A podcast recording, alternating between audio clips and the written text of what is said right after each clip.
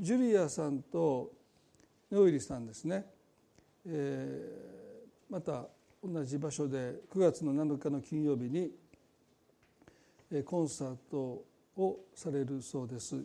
チケットも買えると思いますので、まあ、関心ある方は受付にあのチラシがありますので前回私行きましてとっても良かったです。で今回もおそらく行けるんじゃないかなと思っています。はい、それでは今朝御言葉をですね、え、肉に属する人御霊に属する人の続きを、え、今朝も学んでいきたいと思います。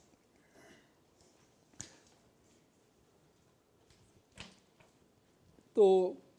もう何回このシリーズをしてきたのかちょっと数えてみないとわからないんですけども第一コリントの3章の一節に「兄弟たちよ」という呼びかけを持ってパウロは本来ならばもう御霊に属する人として語りかけたいけどもキリストの幼子として肉に属する人として語ることの葛藤をですね吐露していますけども少し振り返りたいですよね。兄弟たちよと呼びかけを持って肉に属する人という表現はですね。私たちは肉に属するか御霊に属するかという生き方その中間がないということもお話をしました。まあその間を行ったり来たりすることもおそらくないんでしょう、まあ、この属するという言葉はですね非常に強い束縛を意味する言葉ですので、まあ、私たちはどちらかに属して帰属してそこにとどまって生きているんだろうと思います。でこの肉という表現はですね、まあ、世俗的とか世の価値観に染まっているという意味ではなくて、まあ、本来私たちが持っているところの能力であったり才能であったり、まあ、私たちが持てるものに頼って生きている人のことを肉に属する人ですよね。まあ、この私たちがこの肉に属していくというこの強いつながりを持っていく一つの問題としてはこの自意識の過剰まあそれは財政観という形でも現れるし、まあ、恥の意識としてもですね信仰生活なのにその信仰の中心に私がいてしまうというですねあのモーセが私は一体何者なんでしょうか？と神に問うているんですね。でも本来私たちが問うべきなのは神様あなたはどのようなお方ですか？という問いですよね。ですから絶えず信仰の中でその中心に私あるいは私は何者なんだろうという問いがですね占めていってしまうんですね。まあ、そういう意味ではもう一度私たちはその信仰の真ん中に神様ご自身を迎えていきたいですよね。私が何者な私が何者かということよりも神様が何者なのかということの方がはるかに大切ですよね。まあ、そういうこともお話をしました。そしてまあ勝手な言葉を作りましたけれども自己依存症という言葉も皆さんに紹介しましたね。この国の文化の中では自分を信頼して自分を信じるということは非常に良いこととして教えられますので、まあ、ほとんどの人は自覚症状がないまま神様から離れていってしまうまた離れているその状態が良い状態だって、ね、人として自立している状態なんだという錯覚に陥ってしまうんですね。ですからそういう意味では神様に依存することの中に私たちの真の自立があるんだということももう一度私たちは覚えたいですよね。あなた神様なんか頼らないでもっとしっかりしなさい自分を信じて自分を頼っていきなさいというそういう言葉が飛び交ってますけれども、まあ、私たちは神様に信頼することいや神様に依存しても依存症にならないですね。より頼めばより頼めるほど私たちは自立していくからですよね。そのことについてもいろいろと皆さんと共に考えました。まあ、今日はですねその肉に属するということについては、まあ、随分お話をしてきましたのでこの御霊に属するという生き方について少し今日はイントロダクションとしてお話をしたいなと思います。第二コリントの3の6ですね第二コリントの3章の6節を今日のメインのテキストにしたいと思いますけども第二コリントの3章の6節です。神は私たちに新しい契約に仕えるものとなる資格をくださいました。文字に仕えるものではなく御霊に仕えるものです。文字は殺し御霊を生かすからです。もう一度見しますね。神は私たちに新しい契約に仕えるものとなる資格をくださいました。文字に仕えるものではなく御霊に仕えるものです。文字は殺し御霊は生かすからです。肉に属する人は文字に仕える人です。御霊に仕える人は当然御霊に仕える人ですね。キリスト者の生き方を二分するのは文字に仕えるのか御霊に仕えるのかという選択によります。今朝皆さんに少し思い巡らしていただきたいのは私たちは文字に仕えているのか御霊に仕えているのかということですね。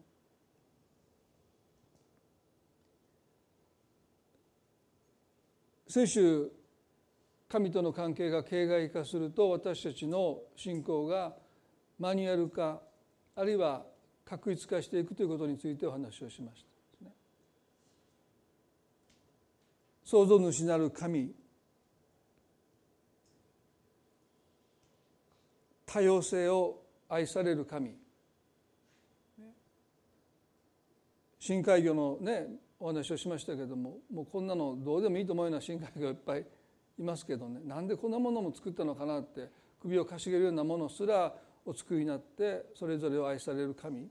を信仰していきながら私たちの信仰がですね時には確一的になってしまいますね。信仰の悩みに対するアドバイスが確一的になってきてですねもっと聖書読んだらどうですかとかもっと祈ったらどうですかというそんなふうになってしまうことが私たちの中に起こってきますね。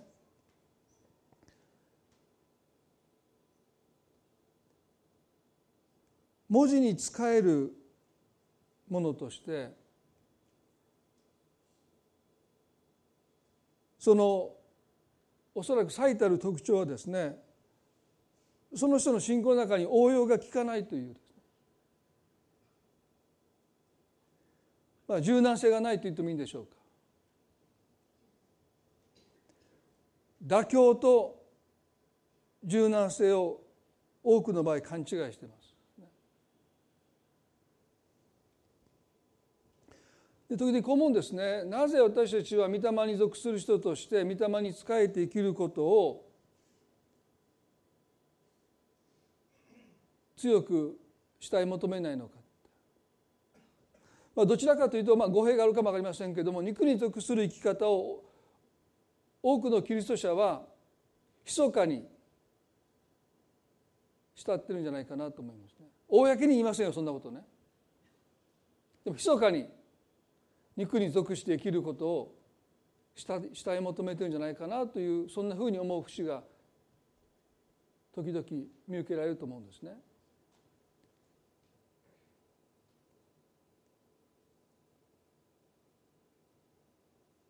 御霊の自由という言葉がありますけれども御霊に従って生きる時に私たちは御霊の自由の中に生かされます。でこの御霊の自由っていうのはどういうことかというと好きなことができるという自由ではなくて愛することにおける自由ですね。人を不自由なく愛せるという自由ですよね。で実に多くのキリスト者は御霊の自由が非常に居心地が悪いんですね。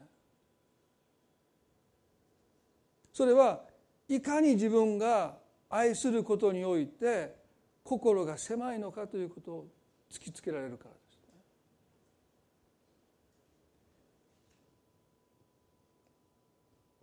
文字に使える人はですね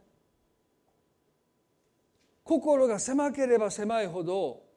融通が利かなければ利かないほど自分は従順なものだという評価を自分に与えます。ルールですから決まりですから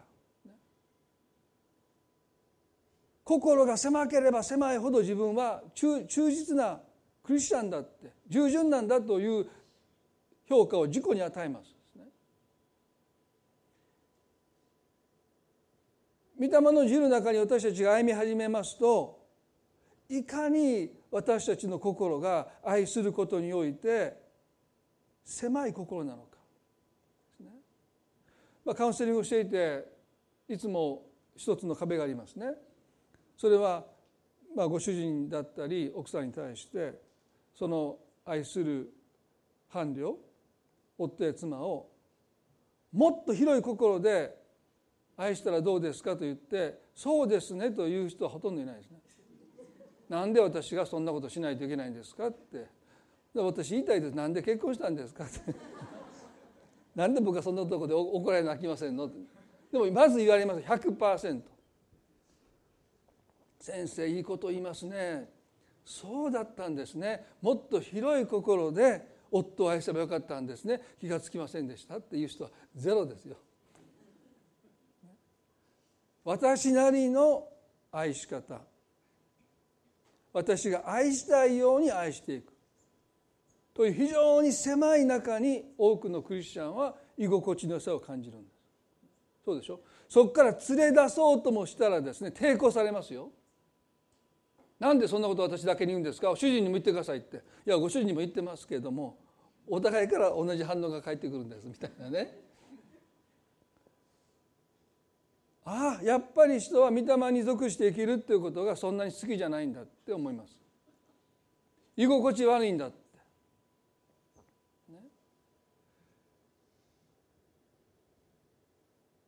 御霊の自由を多くのクリスチャンは実のところ密かに求めていないんだという確信に私が至ったんです。公にしませんよ。心の中では非常に狭い。もうもうこういう人こういうふうにしてくれないともうもう私はあなたのことを愛してないというもう狭くなれば狭くなるほど心地いいですね。なんでそんなところまで私受け入れていくのか。だから御霊の自由の中に私たちが生かされると御霊は私たちの心をね引っ張りますよ。私たちはそれを綱引きするわけでしょ？いやそんなところまでは愛せませんいやもう少しもう少しってもうそのそれがしんどいからもう肉にどっぷり浸かる方が楽な葛藤がないですからね。で葛藤してるクリスチャンはどちらかというと御霊の中に生きようとしてるクリスチャンでなんか全然葛藤してないクリスチャンは本当に御霊の自由の中にいるのかもう肉にどっぷりなのかですねまあ、その人の顔見ていたら大体どっちかで分かるような気もしますけどだ葛藤してるといいことですよ。それは御霊が私たちを絶えずその心の狭さを愛することにおける心の狭さを引き伸ばそうとするからですね。ですから皆さんね信仰において心に葛藤があるということは私たちが成長しているということだし神様私たちを引き伸ばそうとしていることなんだという意味ではですねあのヨコブが見つかりと格闘したようにですね絶えず私たちはそういう意味において、ね、私たちを引き伸ばして愛することにおける自由の中に私たちを生かそうとする精霊の働きとそうさせまいとするですね私たちの抵抗が絶えず私たちの中に一つの信仰の葛藤として現れてくるんだろうと思います。預言者ヨナは残念ですけども彼も文字に使える人でしたよね。御霊に仕える人ではありませんでした敵国であるアッシリアにその首都ニネベに使わされることを彼はかたくなに拒んでいくだけじゃなくて、まあ、逆方向のです、ね、タルシへ向けて彼が逃げていってしまうんですね。まあいろんなことがあって、まあ、皆さんよくご存知だと思いますから割愛しますけれども福音を語って町中が悔い改めます。でその時彼は神に向かってこう言いましたよ。ヨナの4の2でね。主に祈っていった。ああ主よ私がまだ国にいた時にこのことを申し上げたではありませんか。それで私は初めタルシュへ逃れようとしたのです。私はあなたが情け深く憐れみ深い神であり怒るのに遅く恵み豊かであり災いを思い直されることを知っていたからですと彼は神様があまりにも心広いことに関して非常に憤ってる。あなたのそんなとこが嫌いだって、もっと心を狭くしてくださいよって。あいつらのこと切り捨ててくださいよって。なんであんな私たちを、ね、虎視眈々と狙ってる敵をあなたはそんなにも愛されるんですか？そういうところが私気に食わないから行かないって言ったじゃないですかって文句言ってる。そして彼は帰ろうとしないで行くのは嫌がったくせに帰るのは渋ってですね仮小屋を建てて見張ってるわけでしょ。もう旧約聖書の中において文字に使える人の典型です、ね、御霊に使える人ではありません、ね、非常に心が狭いですね。まあ彼の立場も分かりますよ。その後にイスラエルはひどい目に遭いますからね。まあ分からなくもないんだけども。でも彼は神様の寛大さ。それもね彼らは悪の道から立ち返ろうと努力しているって書いてるんですよ。立ち返ったわけじゃない。努力しているのを見て憐れまれたそのこともユナには許せなかったんだろうと思いますね。まあ、少しこの御霊に従う生き方ですね。御霊に仕えていくという生き方。その立法の文字じゃなくて立法の精神立法のスピリットに仕えていくという生き方が御霊に従って生きるという生き方ですけれども米国にですね非常に有名なノードストロームという高級デパートがあるのをご存知の方おられると思いますね。でこのデパート非常に有名なんですね。どういう何で有名かというとそのサービスがもう他のデパート群を抜いてですね、まあ、顧客満足度が1位のデパートですね。でいろんな本が出ていますまた皆さん関心ある方お読みになったって今いいと思いますけれども、まあ、サービスが伝説になる時とかですねそんな本もあるんですね。でこのデパートに関していろんな逸話があります本当かなと思うものもいくつかあるんですけれども、まあ、よく知られているのはですね返品を無条件で受け付けるというですね。で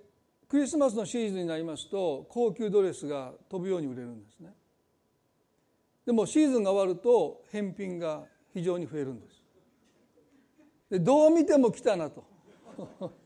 あんた一回これ1回じゃなくて2回ぐらい着てるやろというような服を1回も着てませんという顔して返しに来るんですね。で彼らは基本的にほぼ無条件で多分破れてたり汚れてたりした場合は別ですけれどもほぼ無条件で。どう見たって数回着ていることが分かるようなそのドレス高級ドレスですよ何万円もする高級ドレスを基本的には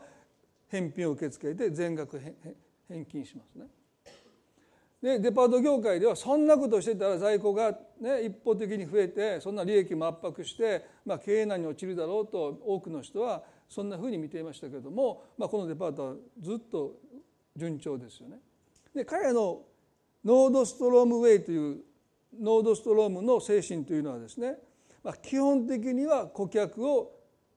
信頼するという精神なんですね。一部のお客さんが、ね、ドレスを買いましたそしてそれを着てそして返返品してそのままそっくりお金返してもらうんだからただのレンタルでしょ。でそれを繰り返すんです。懲りずに。でも彼はこういうんです。一部の不正をするお客さんを根拠にそういうことをしないお客さんにまで疑いの目を向けてルールを作ってもう返品の規則を厳しくして返品できなくしていくということを私たちはしない。私たちは基本的に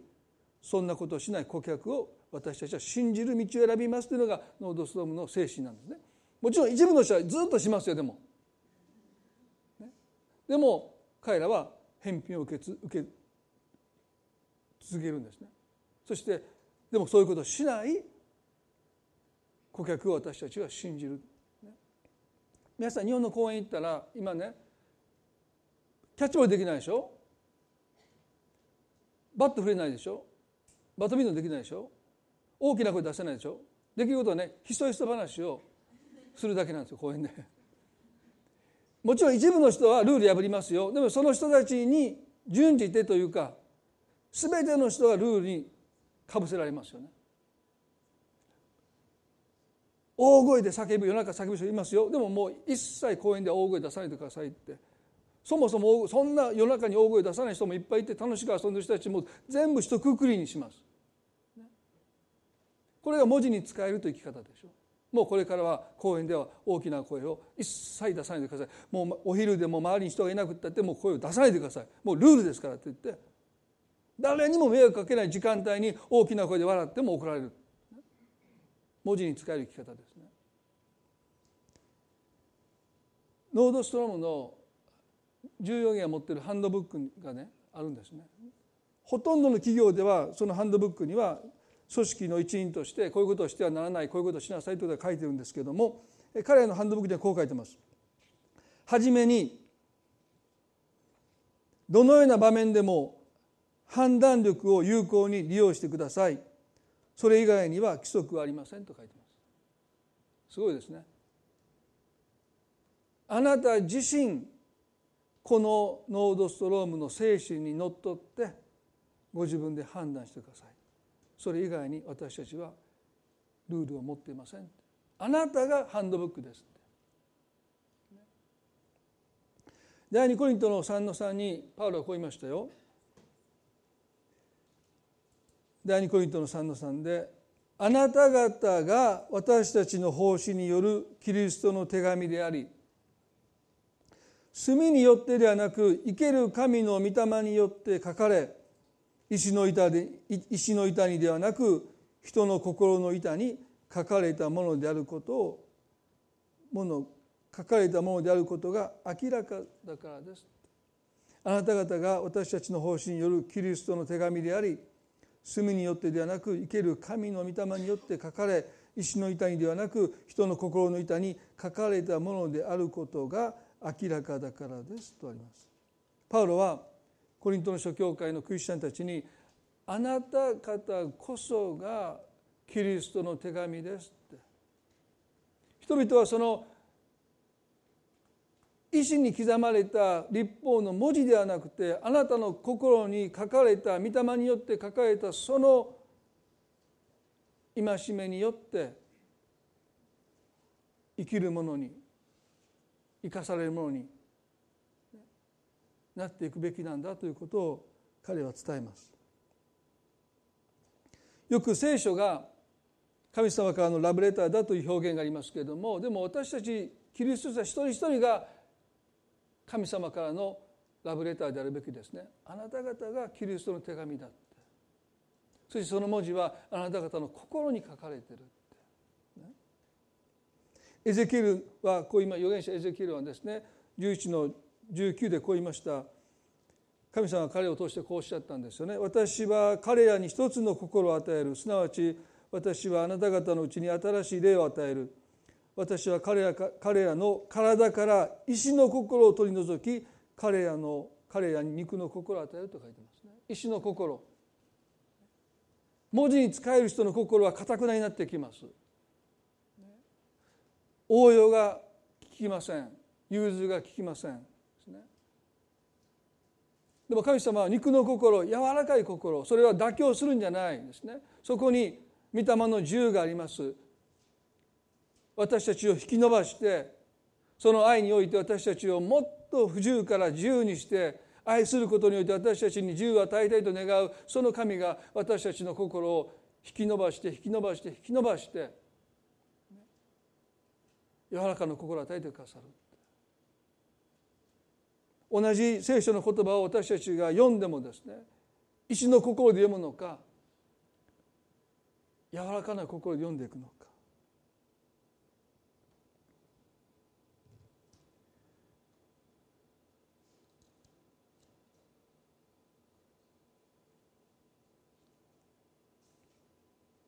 あのノードストロームの店員の人たちはですね文字に使えていませんよね。彼はおそらく決まりですからという言葉をほとんど使わないと思うんですね。もちろん御霊にも使えてませんよ。でも少なくともノードストロームの精神スピリットには使えていますね。そこには銃があります。そこにはもっと融通が応用が利く世界がそこに広がっていますよね。もう一つ私ね忘れない思い出があるんです。ジェリーさんの教会に私が初めて訪問した時に日本出発飛行機が随分遅れまして米国の空港はもう忘れましたけどシカゴがアトランタかどちらかに到着した時にはもうそのノースカロライナに行く最終便が飛び立った後でした。で十数年前ですからもう携帯のメールとかいろんなそういう連絡手段がなくてまた迎えに来てくださる方の名前は聞いてましたけれども連絡先は分からなかったですね。私がその飛行機に乗ってないということを伝えたかったんだけれども、まあ、伝える手段がありませんでした。夜も遅くてオフィスに電話をしてもオフィスは閉まってますね。どうしようと思いました？すると係の者係の方がですねその最寄りの空港に行く飛行機が最終便があるからあと30分で出発しますからそちらに乗ってくださいって言われたんですね。えー、行く先が違う。最寄りって言ったって車で数時間の距離ですからね。そんなところに行ったところで誰も迎えに来てくれないしその空港で私は途方に暮れるっていうのは明らかですけどまあ、空港で一夜を過ごすべきなのかとりあえず近くの空港最寄りの空港といっても、まあ、伊丹空港と関西空港だとしても距離ありますからね。その方に一人で行ったってノースカロライナって行ったことのない州ですしその教会もどこにあるか分からなくて行ってますからね。まあどうしようかなと思ったんですけども職員の方に促されてその飛行機に乗りました。でもその飛行機またエンジントラブルで数時間待たされるんですね。そしてその私が到着する空港とは別の空港にその飛行機が着いたのは朝の3時ですよ。俺夜中の3時ですね。で迎えに来てくださる方はこっちの空港ですから3時にこんなところに連れて行かれてもね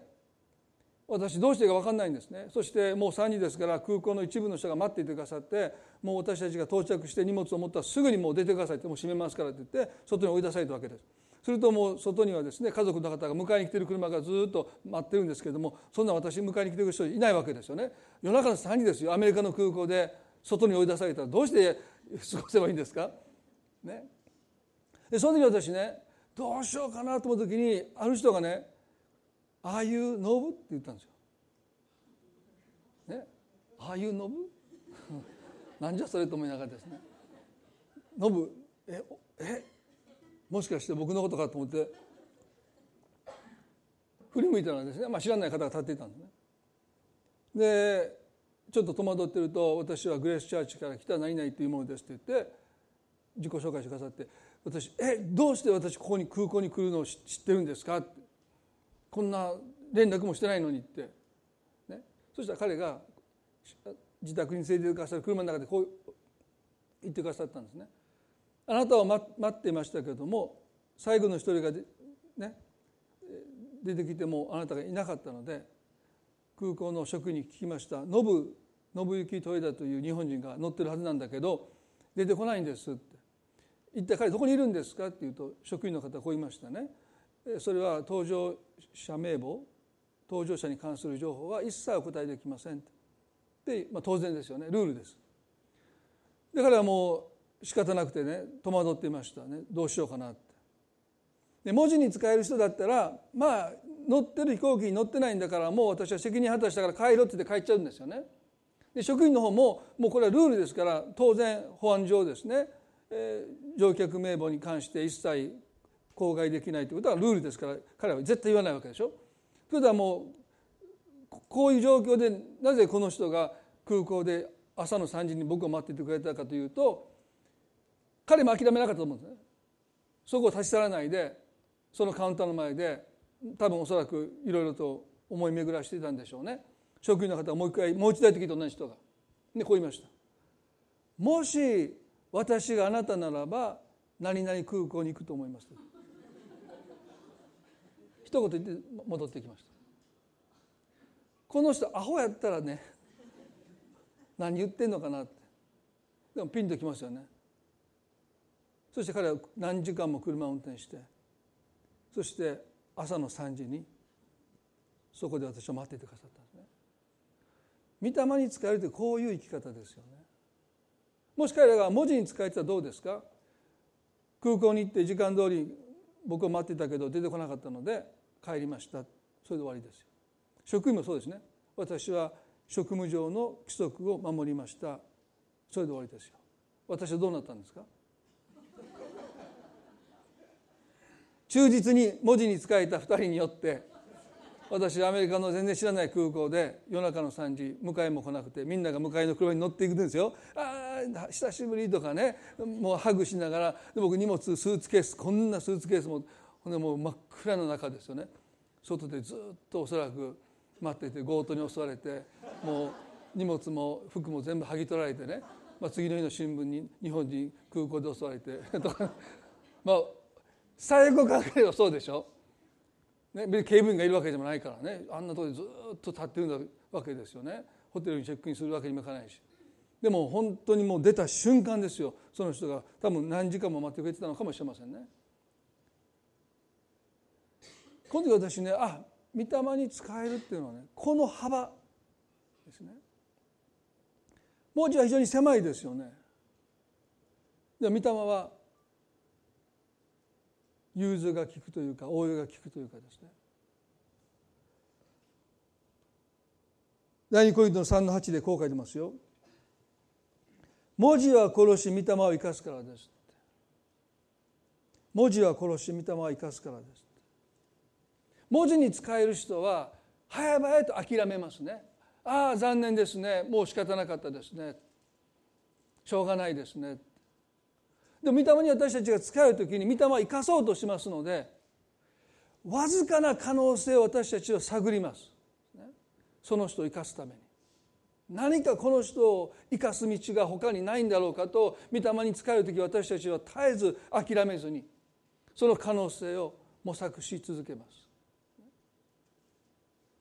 あの会員の現場で捕まった女性のお話をこのシリーズでもお話をしましたけどね少し皆さんあの箇所少し戻りたいですよね。ヨハネの8章の5節に立法学者パリサイ派の人たちは会員の現場で捕まった女性を引き連れてきてイエスの前においてこう言いました「モーセは立法の中でこういう女を石打ちにするように命じています」「ところであなたは何と言われますか?」ここに文字に使える人と御霊に使える人の構図が対立する構図がここに描かれていますね。モーセは立法の中でこういう女を石打ちにするように命じています。彼らが文字に使えていたのは彼らの頭の中には殺すことしか考えてないからです。こういう女は石にするように石打ちするように命じていますと。皆さん立法は生かす書ですよ。でもその立法の文字に使えてしまうと本来人を生かすための書が人を殺す書になってしまいますね。もうそのもうそ立法の中でこういうのは石打ちにするように命じています立法そのものは良いものですよ。でも文字に私たちが使うならば私たちは文字は殺しと書いてますように。人を殺す文字として私たちはそれに仕えていって、聖書にこう書いてるんだから。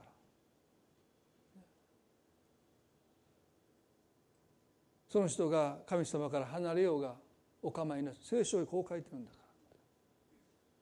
その人がつまずこうがそんなこと関係ない聖書がこう書いてるんだからその人が深く傷ついてその人の過去のことを知らないで一切考慮しないでいや聖書がこう書いてるんだから。でも彼はねあなたは何と言われますかと。でこのことを彼らが尋ねた時に彼の中には2つの答えしかありません。それは彼女を殺していいか殺してはダメだというその二者択一ですね。2つの答えしかないと思ってる、文字に使える人の狭さは2つしか答えを持ってないことですよね。100か0です。白か黒です。守るか破るかです。その間がないんです。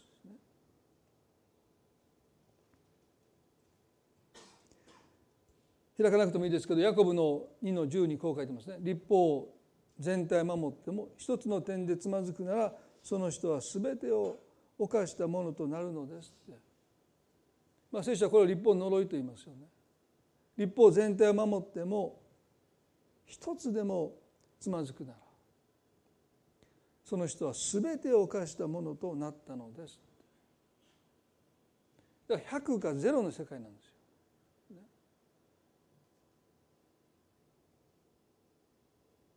文字に使える人たちと御霊に仕えるイエスとのここに対決の構図が描かれているんですね。ところであなたは何と言われますかイエスは彼らが思いもしなかったことをおっしゃいます。これが御霊の自由の中で生まれてくる答えですよね。守るか破るかではないですよね。ヨハネの8の6で彼らはイエスを試してこう言ったのであるそれはイエスを告白する理由を得るためであったしかしイエスは身をかがめて指で地面に書いておられたと書いてます、ね。まあ、時々この箇所を私たちが読む時何を書いてたのかなという関心いろんな推測のメッセージを聞いたことありますけれども、まあ、おそらく聖書がその書いていた内容を私たちに示さないという意味ではあんまり大したことないんでしょう多分。それよりも何かを書いておられた地面に何かを書いておられたというそのキリストのお姿にメッセージ性があるんじゃないかなと思うんですね。古い契約というのは基本的には石に刻まれた文字ですね。だから書き直すこともできないし修正もできないしもうそれは刻まれた石に刻まれた文字です。でも新しい契約は私たちの柔らかな心に書かれる文字ですよ。立法ですよね。古い契約と新しい契約旧約聖書新約聖書何が分けるかそれは救いの方法じゃないですね。アブラハムは活を受ける前にその信仰によって義と認められたと書いてありますから旧約における救いも新約における救いも基本的には行いによらず信仰によって恵みによって救われるという意味においてはですね旧約新約をその救いが分けるわけじゃなくてこの立法がどのような媒体に書かれているのかということが古い契約と新しい契約の決定的な違いです。すなわち石の板に書かれているのか心に書かれているのか。私たち新しい契約に生きる私たちクリスチャンはですね心に書かれた立法に使えるものであって石に刻まれた文字に使えるものではないということです。それは立法そのが悪いという意味じゃなくてその書かれた媒体が問題です。全く融通が利かない。守ったか守らなかったのか100か0かという立法の捉え方ではなくて御霊は生かそうとする。会員の現場で捕まったあの女性をイエスは生かそうとされる。妥協することなくですよ。罪を見過ごすことなくです。それでも彼女を生かそうとなさる。それが御霊に仕えるという生き方をそこに生んでいくわけでしょ。イエスは地面に何かを書いておれる姿を通して立法というものはあなた方の心に書かれるものではないかということを伝えようとされてるんじゃないかな。御霊あなた方の心に何を書いておられますかって。この女を目の前にして。御霊はこの女に向かって石を投げろとあなたの心に書いておられますかあなたは御心をそんなふうに読んでいますかって。でも彼らは必要にイエスを訴える口実をもう得たと確信していますのでイエスの答えを必要に求め続けますね。モーセの立法を守るか破るのかどちらですか？彼らがあまりに必要に問い続けるのイエスはこうおっしゃいました。8章の7節でけれども彼らが問い続けてやめなかったのでイエスは身を起こして言われた。あなた方のうちで罪のないものが最初に彼女に石を投げなさい。この罪のないものという表現もですね100か0の世界ですよ。彼らがモーセの立法を持ち出してきたのでイエスもまた同じくくりで彼らくくられた。あなた方の中で罪のないものが彼女に石を投げなさい。でもそんな人いるわけないでしょ。でも彼らがモーセの立法を石に刻まれた文字を持ち出してきたので100か0かの世界で人を裁こうとしたので彼はイエスはあえておっしゃった。あなた方の中で罪のないものが。聖書はこう書いてますよ。裁いてはいけません。裁かれないためです。もしあの時彼らが彼女に石を投げたらその石は自分たちに向かっても飛んできたんでしょう。彼らは自分たちも同じ裁きの場に立たされていることをただ気づいてないだけです。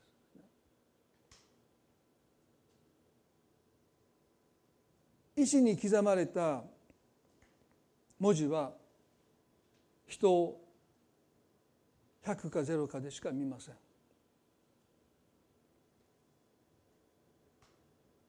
私たちの偽善はね人に対しては100か0かという見方をするんだけども自分にはその見方を向けないという偽善はありますよね。イエスが罪のないものがと言われた時に彼らはその言葉におそらく心打たれて一生その場に置かざるを得なかったですよね。でも納得したわけじゃないんですよ。納得したわけじゃない。ここでイエスが彼女を扱っていく扱いを彼らは基本的には納得してません。100の100か0かの世界から彼らはまだ抜け出てないわけです。ただ彼女に石を投げることはできなかったでも納得したわけじゃない。まだ彼らは文字に仕えています。イエスはそのことをおっしゃった後にどうなさったのか。もし私がイエス様だったら彼らを非難します。去っていく彼らを後ろから「バカ野郎。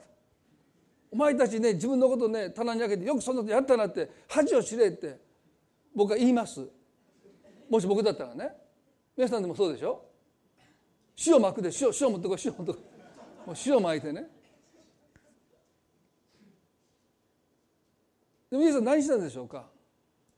また身をかがめて何かを書いておられた。なんか宿題も忘れたのかなと思うぐらいななイエス様何そんなに書くことあるんですかって。ね。でもこれも多分身をかがめて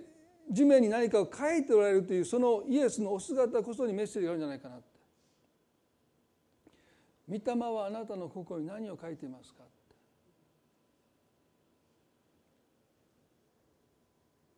御霊は私たちの心に何を書いているのか。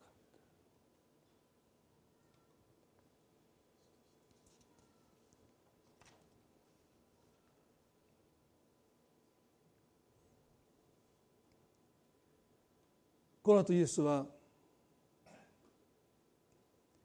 彼女にこう言います行きなさい。もう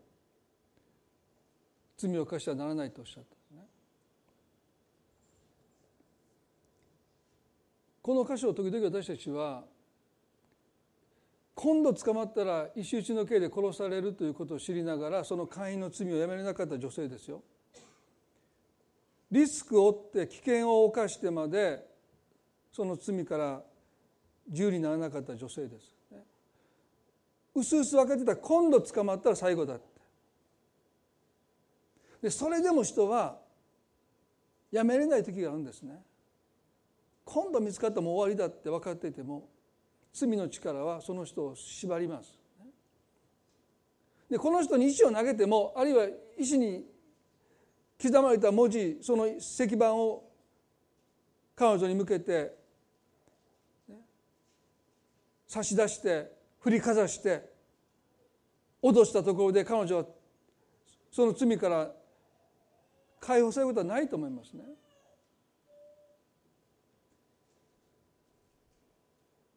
でもなぜその彼女をイエスは晒すことができたのか。いろんな解釈があるでしょう。いろんな考えがあると思いますけども。で私の一つの思いはね彼女はイエスは御霊に仕えていました。石の板に刻まれた文字ではなくて御霊に仕えていた。御霊は生かす御霊ですよね。そしてその御霊は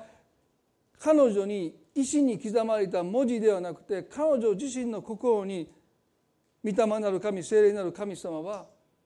御言葉を書いていってくださったじゃないかな。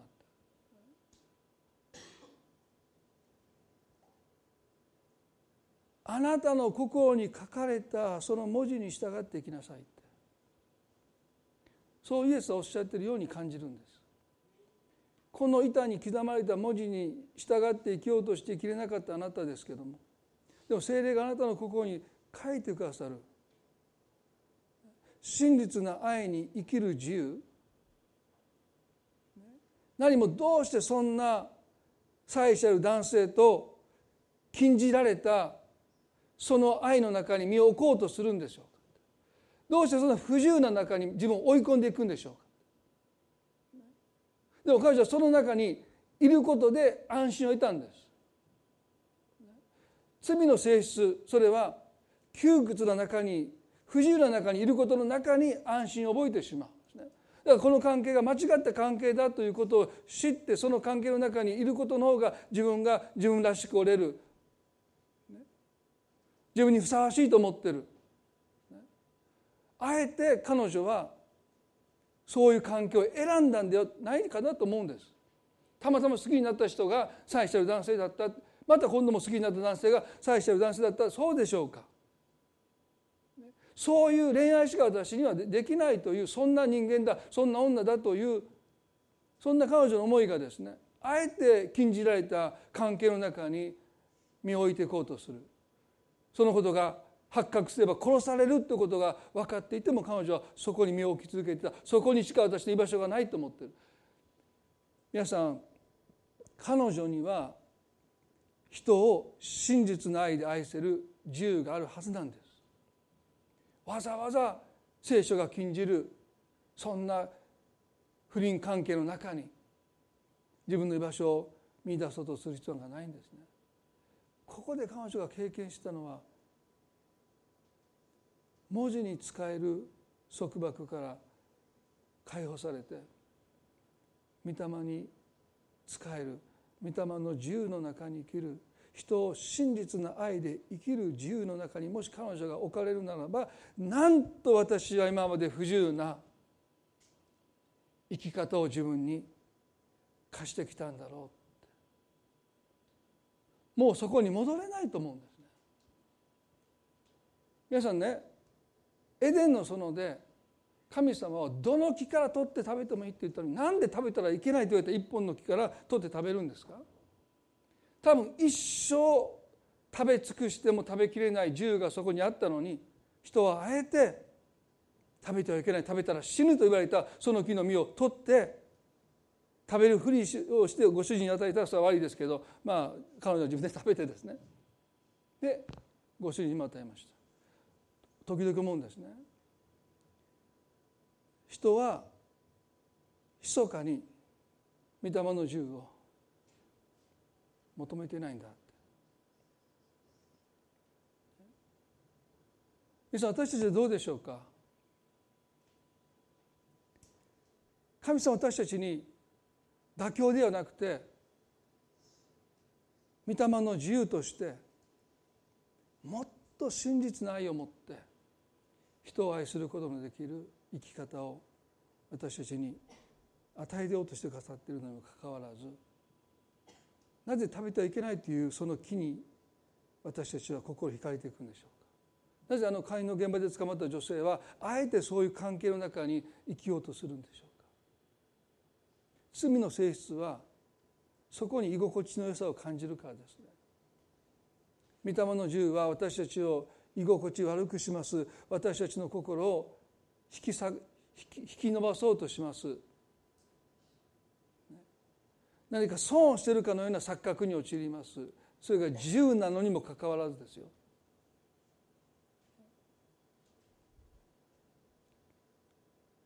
今日私たちは御霊の自由の中に一歩踏み出していきたい。どうぞあなたの心が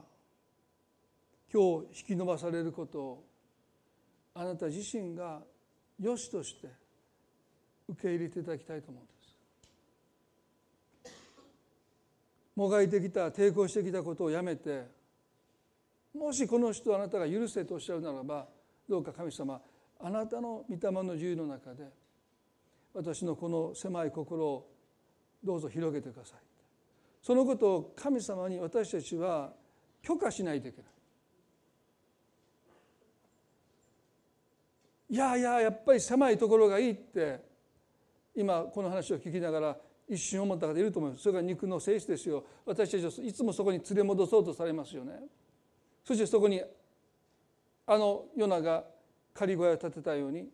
そこに居座ろうとしますよね。でも神様は東側の木を与えてくださったけどそれを枯らして東風を吹かせて居心地悪い場所にしましたよ。彼がそこに堅固な家を建ててそこに一生定住しないためにですね。今日神様私たちを心の狭さから私たちを連れ出そうとしていると思いま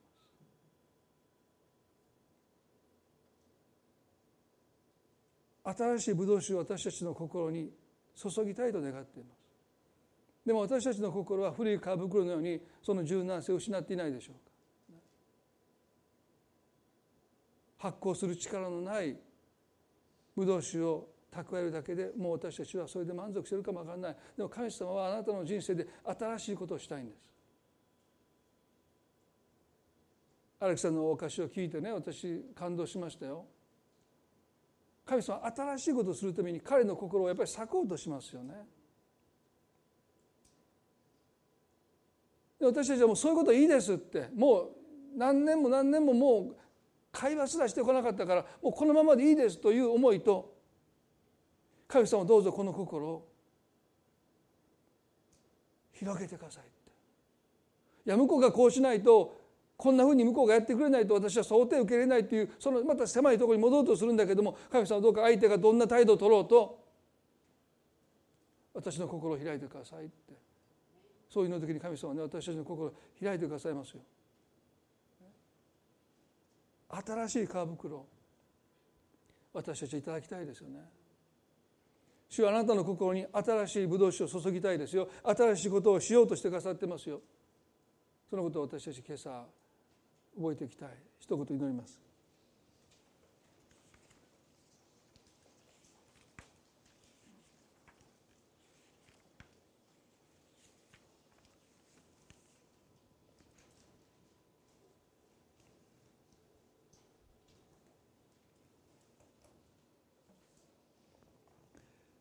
恵み深い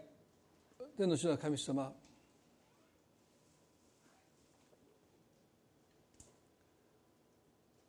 今朝私たちは石の心を取り除いていただきたい。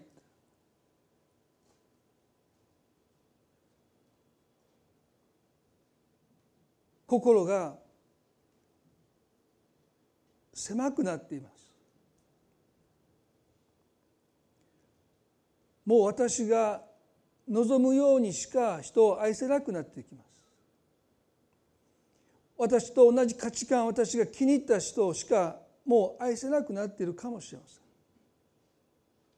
同じクリスチャンでも同じような信仰じゃなきゃもう受け入れられないとさえ思っているかもしれない。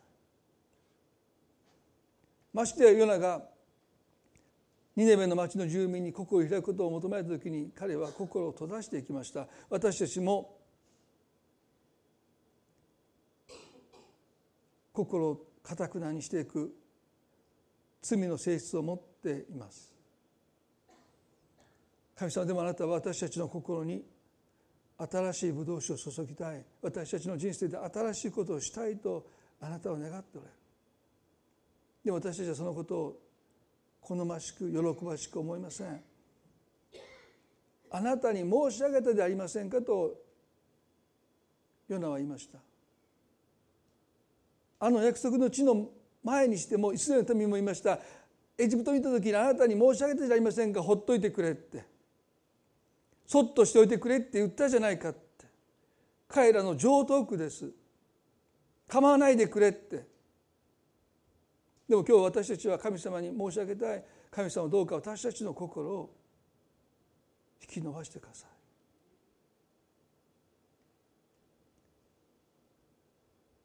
い。御霊の自由の中に生きるとは愛することにおける自由の中に生きるということなんと私たちは狭い心を持って生きているでしょうか狭ければ狭いほど神に忠実だという勘違いをして生きていることでしょうか。神様今日私たちの目を開いてくださって私たちもヨナと何ら変わらない。何ら変わらない。この民を惜しまれ惜しまずにおれようかというあなたの言葉が私たちの心に響いてこない。神様家族を愛する私たちの心は不自由ではないでしょうか。夫や妻を愛するその心が本当に自由でしょうか。引き伸ばされることに私たちは抵抗してないでしょうか。神様どうぞ私たちの心を引き伸ばしてください。あなたが愛されるように愛することができますように。相手が問題じゃない。私たちの心の狭さが問題です。主をどうぞ私たちの心を引き伸ばしてください。そこに自由があります。偽りの居心地の良さから私たちを解放してください。偽りの快適さから私たちを解放してください。本当の御霊の自由の中に生きる私たちでありますように。主をどうぞ私たちを一歩一歩導いてくださるように祈ります。葛藤します。苦しみます。でもそれが私たちが自由になっていくための代価です。どうぞ今もがき苦しんでる葛藤しているお一人一人を神様どうぞ励まし慰めてくださって力づけてくださってその先に自由が待っていることをどうか教えてください。ここを通らなければ私たちはいつまでも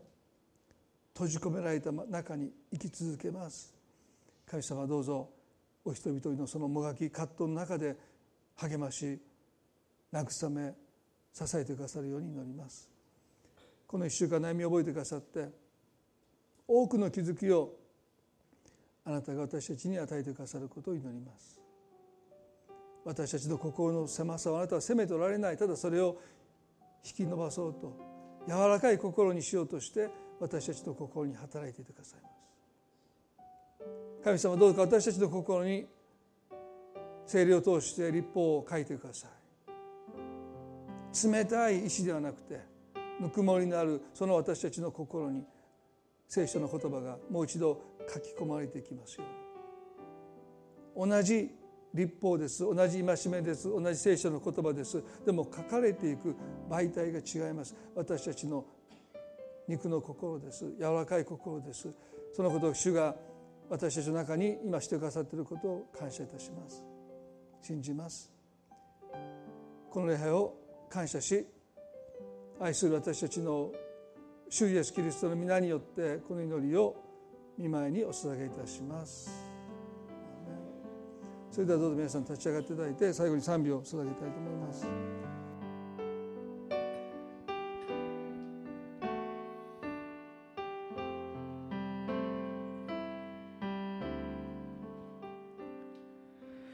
美しい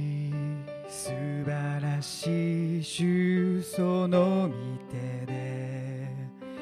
我がすべて治める完全な計画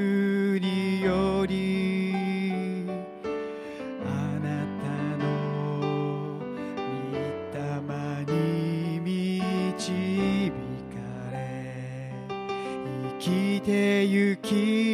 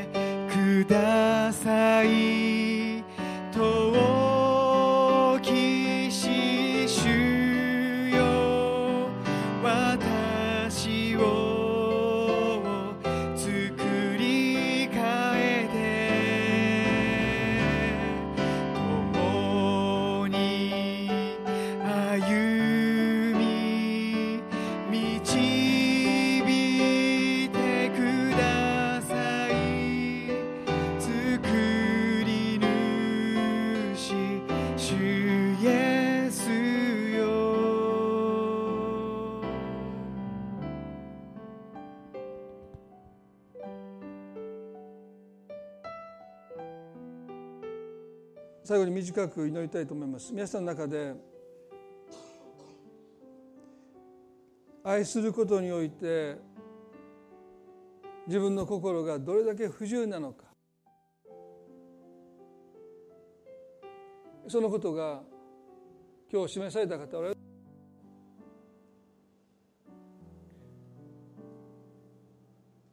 私の心は石の心でした。でも神様が今日私に新しい霊を与えてくださって柔らかな心にしてくださる。もう私たちには内住の精霊がいいています。神様あなたのどうか私の心を広げてください。引き伸ばしてくださいというその